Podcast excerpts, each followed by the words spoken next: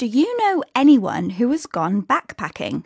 It's a type of travel that is low cost and independent, often meaning no fixed plans regarding accommodation or destination.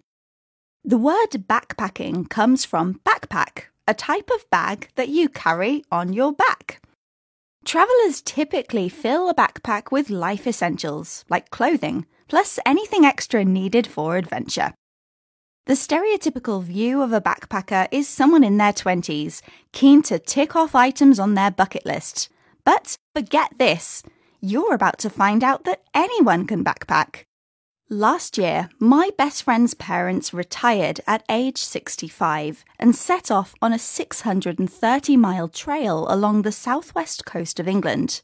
Each carrying a 15 kilogram backpack Mike and Lorraine hiked along cliffs, explored golden sandy beaches, and even cycled. For accommodation, they didn't pre-book, but stayed in whatever they could find on the day, which varied from B&Bs to camping in fields full of sheep. They did stop for the occasional well-deserved cup of tea. They were in England after all.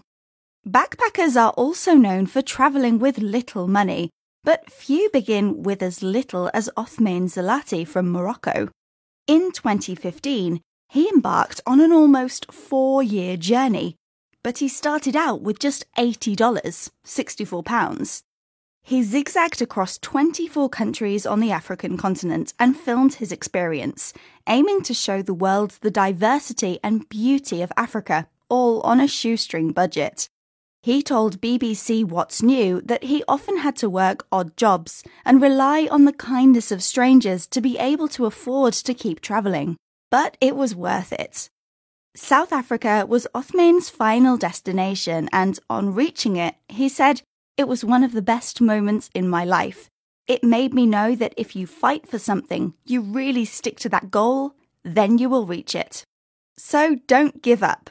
If you want to travel, you can, no matter your age or budget.